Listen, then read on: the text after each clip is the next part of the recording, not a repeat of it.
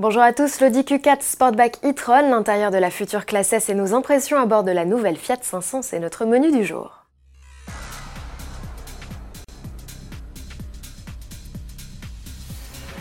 La famille des SUV électriques Audi va encore s'agrandir entre la fin 2020 et le printemps 2021 vont débarquer les petits frères des e-tron et e-tron Sportback, j'ai nommé les Q4 et Q4 e-tron Sportback. Deux modèles toujours à l'état de concept. Le premier, vous l'avez découvert en mars 2019, tandis que le deuxième vient tout juste d'être révélé. Il s'agit de la déclinaison coupée du SUV compact. Le gabarit est inchangé, le Q4 mesure toujours 4,60 m de long pour 1,90 m de large et 1,60 m de haut. Ce qui distingue cette version Sportback, c'est sa ligne de toit plongeante avec une lunette arrière très inclinée et un béquet spécifique. De quoi pénaliser la visibilité et l'habitabilité aux places arrière à vérifier sur pièce.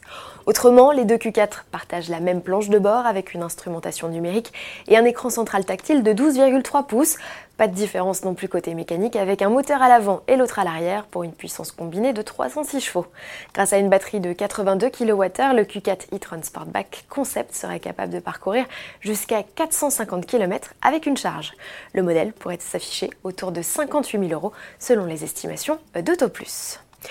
Du nouveau, sur la classe S, le vaisseau amiral de Mercedes, jusqu'ici toujours croisé camouflé, en montre un peu plus, et notamment son visage. Une image teaser permet de découvrir la calandre agrandie et plus verticale de la nouvelle et septième génération de la limousine. On remarque également son nouveau regard plus affiné. C'est finalement à bord que les changements sont les plus flagrants, et si le constructeur allemand conserve toujours une part de mystère sur l'habitacle, on découvre une planche de bord inédite avec des compteurs numériques 3D, un affichage tête haute à réalité augmentée et une nouvelle tablette verticale pouvant atteindre jusqu'à 12,8 pouces. Tous les écrans accueillent la deuxième génération du système multimédia MBUX. Au menu, une identification biométrique, la possibilité de pouvoir lire des programmes différents selon les écrans, de partager ses infos entre passagers et même de modifier un itinéraire depuis les sièges arrière. Mercedes parle aussi d'une optimisation du contrôle vocal, gestuel et ajoute même une fonction contrôle visuel.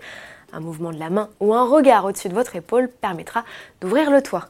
Le système MBUX sera également capable de vous avertir lors d'un danger ou qu'un siège auto est mal fixé. La nouvelle classe S sera officiellement présentée en septembre. C'est également à la rentrée que la nouvelle 500 pointera le bout de sa calandre en concession. En attendant, la citadine Fiat est déjà visible à Paris, Lyon et Marseille dans trois boutiques éphémères et ce jusqu'au mois d'octobre. AutoPlus est allé à la rencontre de la troisième génération de 500 exposée au centre commercial Parly 2 au Chenet. Agnès Lasbarère vous présente les nouveautés dans l'habitacle.